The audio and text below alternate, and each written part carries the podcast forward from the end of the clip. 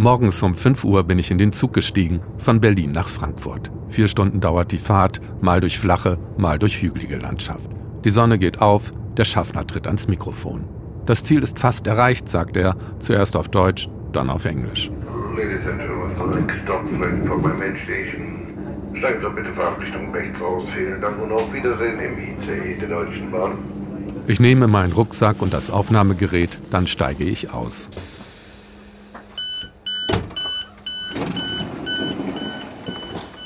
Frankfurt empfängt mich mit neuen Reisezielen. Ihre nächsten Anschlüsse RB nach Neuwied. Abfahrt 9.53 Uhr von Gleis 8. Direkt gegenüber. Aber ich will gar nicht weiter. Mitten in der Stadt bin ich verabredet, in der Börse. Da, wo der DAX sich hebt und senkt. Die Fieberkurve der Wirtschaft. Vor 100 Jahren schlägt sie aus und versetzt der Weimarer Republik den nächsten Schlag. Herbst 1929. Schatten über Babylon. Eine sechsteilige Podcast-Serie von Volker Heise.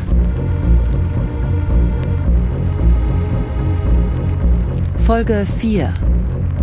Das ferne Beben.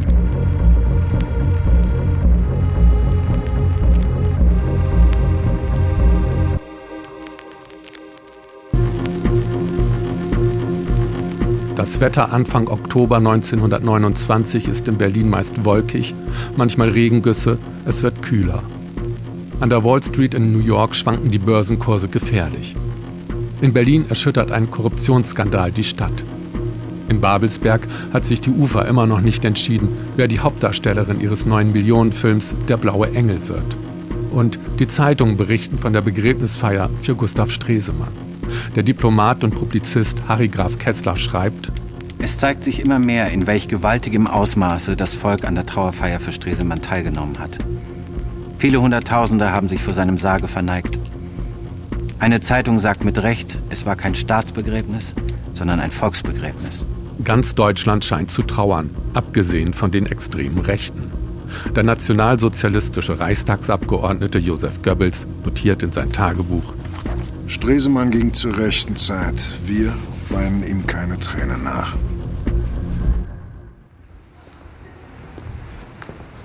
Die neue Börse liegt in der Innenstadt von Frankfurt und ist gar nicht so neu.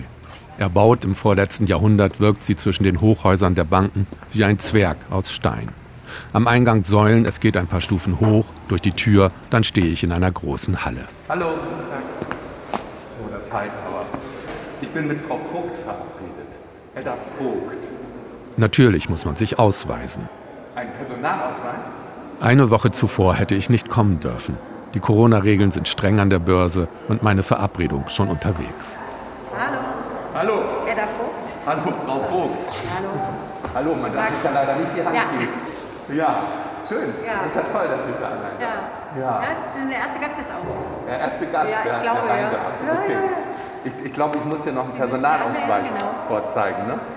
Edda Vogt macht bei der Börse Marketing und betreut Reporter wie mich bei ihrer Runde durch die Hallen des Geldes.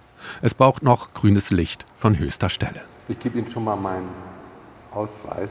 Aber dann ist es soweit. Es geht in die Börse auf das Parkett. War sie drin? Ich hatte es mir immer so vorgestellt. Schreiende und brüllende Frauen und Männer, die um ihr Geld, um ihr Leben oder einfach nur um den besten Deal kämpfen, mit vollem Einsatz der Stimme. Also ungefähr so. Tatsächlich aber klingt das Börsenparkett in Frankfurt so. Es ist ruhig, sehr ruhig, fast unheimlich ruhig. Die Börsenstände werden auf Anzeigetafeln gezeigt, die man auch von Flughäfen kennt. Hier geht es aber nicht nach Antalya, sondern zum DAX. Und die Ruhe hat ihren Grund. Erstens Corona und zweitens Xetra. Wegen Corona, sagt Frau Vogt, ist die Präsenzpflicht für Händler aufgehoben. Xetra ist der elektronische Börsenhandel. Kaufen und Verkaufen findet vor allem auf Servern statt. Tatsächlich würde ich sagen, also mit dem Aufkommen oder mit der Bedeutung von Xetra als anderen Handelsplatz, Xetra hat ja inzwischen 97 Prozent der Umsätze im Vergleich zum Parkett, ist diese Präsenz hier abgeflacht. Im Hintergrund hämmern Handwerker, die Börse wird umgebaut. Sie bekommt eine Besucherterrasse. Auf der Galerie stehen die Kameras der Fernsehanstalten für die täglichen Live-Übertragungen vom Parkett. Die gute alte Zeit der schreienden Horden aber liegt Jahre zurück. Überhaupt, dass Leute hier rumlaufen können und physisch Wertpapiere hier vor Ort kaufen und verkaufen können, also aus den Banken raus, das ist 2013 komplett abgeschafft worden. Elektronischer Handel, keine Präsenzpflicht. Kurz frage ich mich, warum es diesen Ort überhaupt noch geben muss. Gleichzeitig entdecke ich viele Männer, wenig Frauen. Dieses Spekulative an der Börse, das ist meiner Ansicht nach kulturell bedingt immer noch ein Männerthema. Ja. ja. es hat was mit Beute machen zu tun, mit auf die Jagd, Jagd auf die Jagd gehen, jemand anders was wegnehmen. Ja. Gott sei Dank nehme ich wahr, das ist nämlich von mir eine persönliche Leidenschaft, Frauen Geldanlage nahezubringen, Teil dieses Kapitalmarkts zu sein ja, und Vermögen aufzubauen. Das ist ja auch nicht unrelevant. Im Berlin des Jahres 1929 verkünden die Zeitungen, eine Hauptdarstellerin für die Rolle der Lola in dem Film Der blaue Engel ist gefunden. Für die Künstlerin Fröhlich, die hier Lola Lola heißen soll, ist soeben Marlene Dietrich engagiert worden. Ihre Stimme hat sich nämlich als überraschend günstig für die Wiedergabe erwiesen, da sie unbefangen und natürlich spricht. Wie sie im Bühnenkleid aussehen soll, verrät bereits eine bunte Zeitung. Chanteuse im kurzen Röckchen mit viel Dessous, den Hut schief auf die Seite gesetzt. Marlene Dietrich ist die Favoritin des Regisseurs Josef von Sternberg. Die Bosse der Ufer sind nicht begeistert. Sie geben viel Geld aus für den Film. Sie haben Sternberg aus Amerika geholt. Sie wollen eine sichere Bank und die Filme von Marlene Dietrich waren Flops. Aber Sternberg bleibt hart. Edgar Rey, der in seinem Buch Im Licht der Zeit die Entstehung des Blauen Engels erzählt. Ich weiß nicht, ob er wirklich hätte drohen können, nach Amerika zurückzugehen, weil das wäre eine ziemlich leere Drohung gewesen und das wussten auch einige. Aber er hat sie auf jeden Fall durchgedrückt, ja. Ja. Gegen den Willen seines Hauptdarstellers und gegen den Willen der anderen. Der Hauptdarsteller ist der Oscar-Preisträger Emil Jannings. Sogar Marlene Dietrich selbst warnt Sternberg davor, sie zu besetzen. Auch der Kameramann ist nicht ihr Freund. Sie hat auch gesagt, naja, du willst mit Rittau drehen, Rittau hat schon mit mir gedreht. Und der sagt, ich bin vollkommen unfotografierbar. Also nur, dass du weißt, worauf du dich einlässt. Und er sagt dann, nee, nee, du bist super. Und er sagt, na, das, also einfach wird's nicht für dich, wenn du mich nimmst. So. Ne? Und übrigens, Jannings hasst mich. Chef der UFA und einer der mächtigsten Verleger des Landes ist Alfred Hugenberg. Er ist aber auch Vorsitzender der völkischen Partei DNVP. Zusammen mit Nationalsozialisten treibt er die Kampagne gegen den Young-Plan voran, gegen das Erbe Stresemanns. Im ganzen Land liegen Listen aus. Tragen sich 10 Prozent der Wähler ein, muss ein Volksbegehren in die Wege geleitet werden. Der große Erfolg bleibt bisher aus, notiert Josef Goebbels. Die Sache des Volksbegehrens steht sehr schlecht. Die Deutschnationale Volkspartei tut dagegen zu wenig. Hugenberg müsste Geld spucken, damit wir arbeiten könnten. Hugenberg selbst sieht Deutschlands Zukunft in ferner Vergangenheit. Er schreibt in einem Artikel, wir wollen uns das alte deutsche Bauernziel des freien Menschen auf freier Scholle nicht nehmen lassen. Wir wollen uns von niemandem die gottgegebene deutsche Seele rauben lassen. Etwas mehr von der Ruhe des deutschen Waldes, etwas weniger Geschrei des Börsensaals, das wäre unserem Volk zu wünschen. An der Frankfurter Börse ist die Scholle weit entfernt. Frau Vogt hat einen Termin mit einem Händler für mich gemacht, zuerst aber die Hausführung. Da unten in der Mitte ist es die Baderbank. Hier rechts werden Zertifikate gehandelt, da hauptsächlich Aktien. Hier wird so alles gehandelt. Man denkt immer an Deutsche Bank, Commerzbank, die sitzen hier, aber die sind gar nicht hier, oder? Nee, die waren, das waren sozusagen früher, das können wir uns auch gleich nochmal anschauen. Gerade will ich Sie fragen, warum es diesen Ort noch geben muss. Ein Gebäude mit Händlern und Parkett, wo doch der größte Handelsplatz im Netz ist. Da taucht der Händler Oliver Roth auf. Großgewachsen, kräftig, selbstbewusst, ehemaliger Fußballprofi. Ja. Ja, hallo. Wann du möchtest. Das äh, ist Oliver Roth, Ihr Gesprächspartner. Hallo, guten Tag. Dann machen wir es gerade. Dann machen wir es gerade. Ja? ja? Mit dem Ding, oder? Ja, wir machen das so. Ja. Das ist ganz simpel. Das machen wir ganz einfach. Ja. ja. Was kann ich für ja. tun? Nun, in erster Linie Fragen beantworten. Wie blickt der Trader zum Beispiel in den kommenden Tag? Also bei uns ist es eigentlich so, dass wenn man morgens reinkommt, man nie ganz genau weiß, was einen erwartet. Äh, grundsätzlich ist das aber auch der Spaß äh, an diesem Job, äh, dass man eben nicht ganz genau sagen kann, was passiert. Nächste Frage. Hat er schon einmal Geld verloren? Wer das nicht hat, der war noch nie richtig an der Börse. Jeder verliert mal Geld an der Börse, das gehört dazu. Und an der Börse ist eben 2 und 2 nicht 4, sondern an der Börse ist 2 plus 3 minus 1 eben dann 4. Und äh, das Verlieren, das gehört eben auch dazu. Gewonnen hat er mehr als verloren, sonst wäre er nicht da, wo er ist, auf dem Parkett in Frankfurt. Gehandelt werden dort Aktien von rund 11.000 Unternehmen, der größte Teil ausländische Aktien. Die Händler sind spezialisiert. Die eine macht SAP, der andere Apple. Wirtschaftsdaten werden in Echtzeit gemustert. Politische Ereignisse beeinflussen die Lage und die Kurse. Manchmal kommen sie mit lautem Knall wie der Brexit, manchmal auf leisen Sohlen. Die Corona-Pandemie hat hier erstmal keiner wirklich so ernst genommen. Und die Finanzmärkte wurden dann tatsächlich von den politischen Reaktionen auf diese Pandemie doch äh, sehr stark überrascht. Äh, da war eben nicht von Anfang an klar, wie sich das entwickeln würde und wie lange das anhalten würde. Ohne Corona findet 1929 das Oktoberfest in München statt. Dort wird Emil Jannings von Erika Mann gesichtet. Wo er auftaucht, staut sich das Bayernvolk. Er wird sogar temperamentvoll, schreit Jessers und gibt's denn das? Jannings lacht über das ganze berühmte Gesicht. Drei Jahre lang hat er sich in Hollywood nach sowas gesehnt. Jetzt ist es da. Du bist das Kind, so heiß gebadet worden. Dabei ist dir bestimmt geschadet worden. Mein lieber Freund, ich sag dir ins Gesicht, du interessierst mich nicht. Du interessierst mich nicht, du bist das Kind, zu heiß gebadet worden. Dabei ist dir bestimmt geschadet worden. Drum rat ich dir um jeden Preis. Wenn du schon badest, bade nicht zu heiß. Nach den Probeaufnahmen Emil Jannings ist in weiter Ferne, sieht sich Josef von Sternberg zum ersten Mal Filme mit Marlene Dietrich in der Hauptrolle an. Er ist geschockt. Der nächste Tag wurde zur Qual. Auf der Leinwand war sie eine linkische, unattraktive Frau, die man sich selbst überlassen hatte.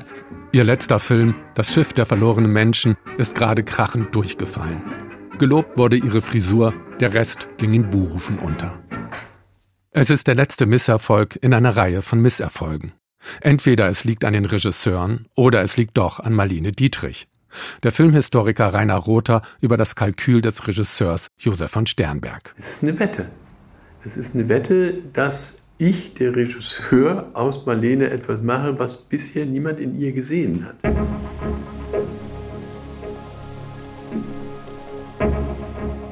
An der Wall Street hat man jahrelang auf einen endlosen Boom gewettet. Ganz Europa ist bei amerikanischen Banken verschuldet. Der Erste Weltkrieg hat Geld gekostet. Kredite sind aufgenommen worden. Von Deutschland, von Frankreich, von England. Ein europäisches Schuldenkarussell dreht sich, sagt Stefanie Edmeier vom Deutschen Institut für Wirtschaftsforschung. Deutschland war verpflichtet, im Versailler Vertrag Reparationen an Frankreich und an Großbritannien zu zahlen. Frankreich und Großbritannien wiederum waren verschuldet bei den USA. Das heißt, die USA hatten Interesse, dass die Zahlungen wieder bei ihnen ankommen. Um das Karussell am Laufen zu halten, wird der Ursprung mit neuen Krediten aus den USA gefüttert. Und der Ursprung liegt in Deutschland. Allein die Kredite der deutschen Unternehmen kommen zu über 50 Prozent aus den USA. Auch die Banken stehen dort in der Kreide. Und sogar die Gemeinden und Kreise in Deutschland waren äh, verschuldet bei den Amerikanern. Die hatten Swimmingpoole, äh, öffentliche Schwimmbäder etc. sogar von den Amerikanern finanzieren lassen und hatten da einen Schuldenberg angesammelt, der beträchtlich war. Aber seit einem Jahr bleiben die Kredite aus. Eine Überproduktion in den USA, eine Spekulationsblase an der Wall Street, falsche Entscheidungen in Washington lassen das Geld knapp werden. In Deutschland fehlt das Kapital, erste Unternehmen rutschen in die Pleite, die Arbeitslosigkeit steigt. In Berlin muss die Witwe Clara Brause Zimmer untervermieten, um über die Runden zu kommen. Ihre Tochter Erna sucht Arbeit. Zunächst ging Erna Kind stempeln und holte sich ihre Unterstützung vom Arbeitsamt, damit wir nicht verhungern. Keine Stelle war heute vakant. Vergebliche Mühe. In Babelsberg hat Regisseur Josef von Sternberg andere Probleme. Seine Wette kann aufgehen oder auch nicht. Musik braucht er unbedingt. Um international als Tonfilm erfolgreich zu sein, soll auch der Blaue Engel mit Musik glänzen. Bei Stummfilmen wurde die Sache bisher live geregelt. In Berlin gab es, ich weiß nicht wie viele hundert oder 1500 Kinos. In jedem saß mindestens ein Klavierspieler. Der Uferpalast am Zoo hatte ein 80-Mann-Orchester. Das war ein eigener Berufsstand. Und überall wurde Musik gemacht. Man hat sich jetzt gefragt, wenn wir jetzt einen Tonfilm haben und da soll die Musik auch noch eine Rolle spielen, und diese, was ist denn das überhaupt für Musik, die dahin gehört? Die Antwort der Ufer lautet bisher Schlager und Operetten. Sternberg will sich abheben, hat aber weder einen Komponisten noch Musiker, bis ihm der Zufall in die Hände spielt. Für die Probeaufnahmen erschien die charmante Luzi Mannheimer mit einem talentierten Musiker, der sie am Klavier begleitete. Sie beeindruckten mich beide, aber ich engagierte nur den Musiker. Der Musiker heißt Friedrich Holländer. Zusammen mit einer Kapelle namens Weintraub Syncoptators spielt er nicht nur Musik, er liefert auch eine Show ab. Und die Musik ist frisch, noch nie gehört. John Sidney Kay, einer der Syncoptators, wird später in einem Interview sagen: Wir schämten uns nicht die Freiheit, die uns die derzeit ganz neue Jazzmusik gab, zum vollsten auszunutzen. Und wir waren begierig, neue Instrumente zu lernen und mit gutem Effekt in unseren Arrangements zu benutzen. Der Erfolg ließ nicht lange auf sich warten. Friedrich Holländer in einem Interview. Bald gab es keine Revue, keine Bühnenmusik, keinen Film, kein Radioprogramm, keine Schallplatte, keinen Fasching, keinen 5 Uhr Tee, keine Bälle mehr, ohne uns Unvermeidlichen. Wenn wir an einem Sonntag unsere Bühnenschau in zwei verschiedenen Kinos neunmal spielten. Nach dem vierten Mal wussten wir schon kaum noch, ob wir von Pankow nach dem Kurfürstendamm oder umgekehrt rasen sollten. Man darf nicht vergessen, dass wir die erste deutsche Band waren, die Jazz machte. Was man damals Jazz nannte.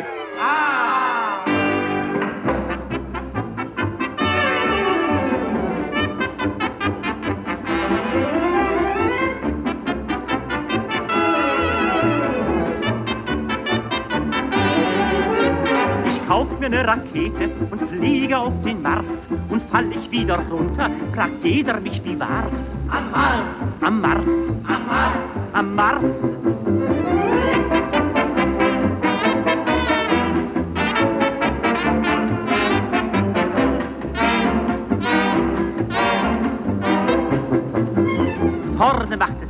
Und hinten Knall. Schon flieg ich der Venus um den Hals. Jammern meine Gläubiger hinauf. Zahl die Schulden, sag ich, kommen sie rauf. Und wenn du etwas Geld erbst von Großpapa, dann sparst und kauf dir eine Rakete und komm zu mir zum Mars. Zum Mars. Zum Mars. Zum Mars. Zum Mars. Am 15. Oktober abends ist halb Berlin auf den Beinen. Vor dem Uferpalast am Zoo halten die ganz großen Autos. Männer und Frauen in Abendgarderobe fahren vor, Parfumwolken steigen in den Abendhimmel, Filmstars winken in die Menge. Der neue Film von Fritz Lang wird gezeigt. Die Frau im Mond. Für den Science-Fiction-Film zieht Lang die besten Fachleute seiner Zeit zu Rate. Sie entwerfen Raketen für ihn, die bald Wirklichkeit werden. Das Publikum starrt auf die Zukunft, berichtet die Reporterin der Filmwoche. Die fiebernde Unruhe bei den Zuschauermassen. Das steckt an. Man meint wirklich, wie man einst halbkrank vor Aufregung den ersten Starts des Zeppelins beigewohnt hat, jetzt den Start eines Weltraumschiffes mitzuerleben. Mehr kann man von einem Film nicht verlangen. Für die Raketenstarts in dem Film hat sich Lang etwas Besonderes ausgedacht. Als ich das Abheben der Rakete drehte, dachte ich mir, wenn ich 1, 2, 3 und so weiter zähle, weiß das Publikum nicht, wann es losgeht. Aber wenn ich rückwärts zähle, von 10 bis 3, 2, 1, 0, dann verstehen Sie. Lang hat den Countdown erfunden. Bald wird er auch in Amerika zu hören sein. One, zero.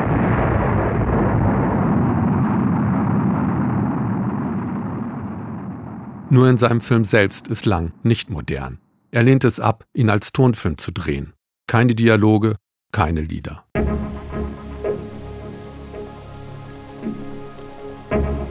Auf dem Parkett in Frankfurt ziehen viele Aktien trotz Corona weiter nach oben. Die Wirtschaft ist in der Krise, sagt Händler Roth, die Börse nicht. Sobald man den Fuß aus der Börse raussetzt, ist da eine große Krise und die wird auch noch, noch viel größer. Allerdings haben wir uns hier an den Finanzmärkten komplett abgekoppelt, weil wir nur noch uns pimpern lassen von der Notenbank, die billiges Geld in die Märkte pumpt. Und darauf wird auch ein Stück weit spekuliert. Das viele Geld beflügelt die Fantasien der Anleger. Investiert wird in Versprechen auf die Zukunft, nicht in die Realität der Gegenwart.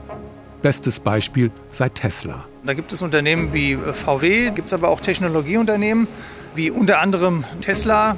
Die verkaufen ungefähr 500.000 Autos im Gegensatz zu VW, die verkaufen 10 Millionen. Und Tesla ist zweimal so viel wert äh, wie VW. Da ist viel Geld da und da wird äh, die Hoffnung an erste Stelle geschrieben. Das ist in der Regel ein Vorbote von einem ganz großen Crash. Vorboten für einen großen Crash gibt es im Oktober 1929 genug. Kleine Geldhäuser stehen vor dem Aus, so auch der Spar- und Kreditverein in Berlin. Dort versammelt sich eine große Menschenmenge. Sie fürchtet um ihr Erspartes und wird von der Polizei mit Knüppeln auseinandergetrieben. Ein Mann, der 1500 Mark beheben wollte, griff dem Geschäftsleiter an die Brusttasche, um ihm von dort seine Geldtasche zu nehmen. Der Geschäftsleiter zog plötzlich den Revolver und hielt sich somit die Leute vom Leibe. Die Börsen in ganz Europa, heißt es in den Zeitungen, seien in einer Art Krisenmodus. An der Wall Street herrsche seit Wochen Panikstimmung unter den Anlegern. Stefanie Edmeier. Im September verlieren die Anleger auf den Aktienmärkten dann das Vertrauen, steigen aus, können sich nicht mehr leisten, weitere Kredite aufzunehmen und in den Aktienmarkt zu investieren und die Kurse beginnen zu fallen. Und die fallen eben bis zum schwarzen Donnerstag und Freitag, an dem dann der Dow Jones ins Unendliche abstürzt.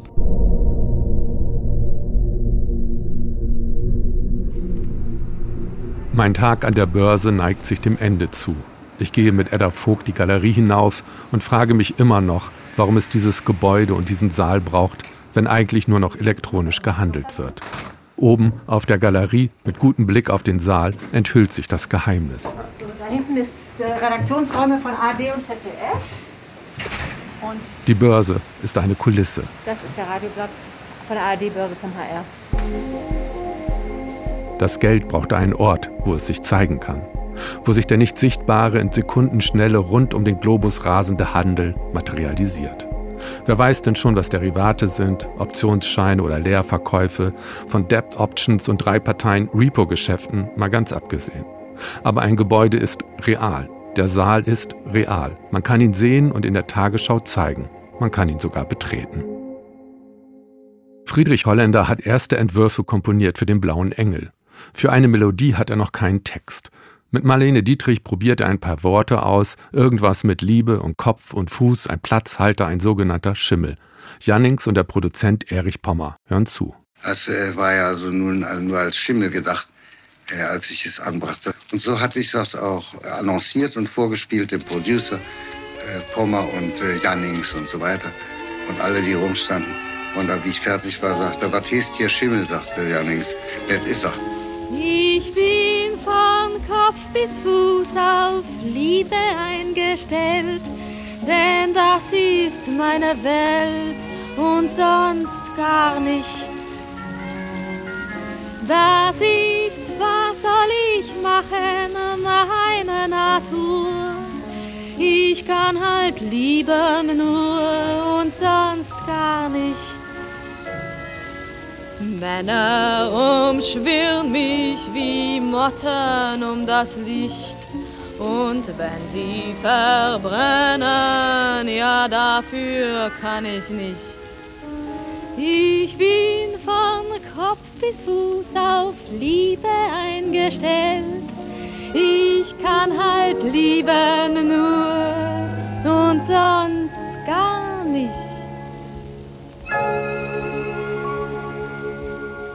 Ende Oktober schließen die Listen für das Volksbegehren gegen den Young-Plan. Bis zum Schluss ist nicht sicher, ob 10% der Wähler zustimmen. Nur dann wird man die Bürger auch zur Urne rufen. Josef Goebbels in seinem Tagebuch über das Ergebnis. Mittags kommt die Meldung, das Volksbegehren ist eben durch. Hurra! Dann war wenigstens alle Arbeit nicht umsonst. Nun kann der Tanz also weitergehen. Wir müssen in kurzer Frist die Gewinner sein. Wahlkampf hat begonnen. Das war Herbst 1929. Schatten über Babylon. Idee und Buch Volker Heise. Sprecherinnen und Sprecher Benno Fürmann, Fritzi Haberland, Nina Gummich, Anton von Lucke, Godehard Giese, Sebastian Orzendowski, Michael Schenk, Camille Jung und Claudia Jakobshagen. Musik Thomas Fehlmann. Schnitt und Produktion Stefan Lindner. Recherche Lea Brinkschulte. Redaktion Diane Arapovic. Eine Produktion vom Rundfunk Berlin-Brandenburg, vom Westdeutschen Rundfunk und von Radio Bremen 2020.